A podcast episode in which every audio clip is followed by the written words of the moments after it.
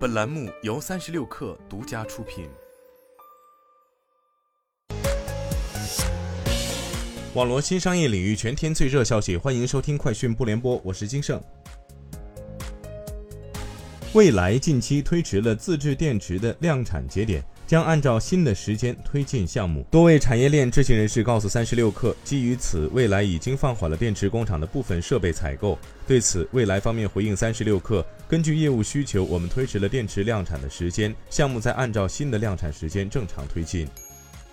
在美团 App 首屏推荐位出现美团直播固定入口，点进聚合页后，依次排列着外卖商家的神抢手、美团旅行直播间及多个本地商家自播直播间。此外，还能看到美团买家、买药等多个美团业务的直播预约窗口。百度数据科技张家港有限公司近日经营状态由存续变更为注销。该公司成立于二零二一年七月。注册资本十五亿人民币，法定代表人为肖志文，经营范围包括货物进出口、技术进出口、技术服务、计算机软硬件及外围设备制造等，由百度中国有限公司全资持股。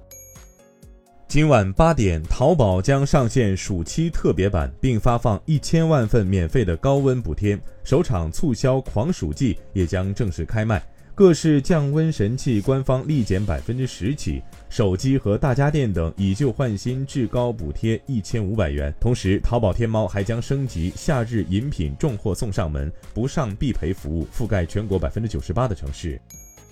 抖音生活服务近期进行了一系列组织调整，抖音集团董事长、商业化负责人张立东开始更多的过问这块业务，多个部门负责人进行了岗位调整。酒旅业务也升级为一级部门，与到店业务平行。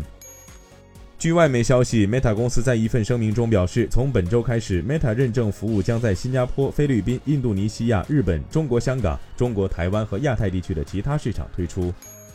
据台媒报道，业内人士预估，苹果将于八月开始批量生产 iPhone 十五系列手机，预计下半年出货量将达到八千四百万台，对比去年 iPhone 十四系列增长百分之十二。不过，iPhone 十五 Pro Max 的售价可能高于 iPhone 十四 Pro Max。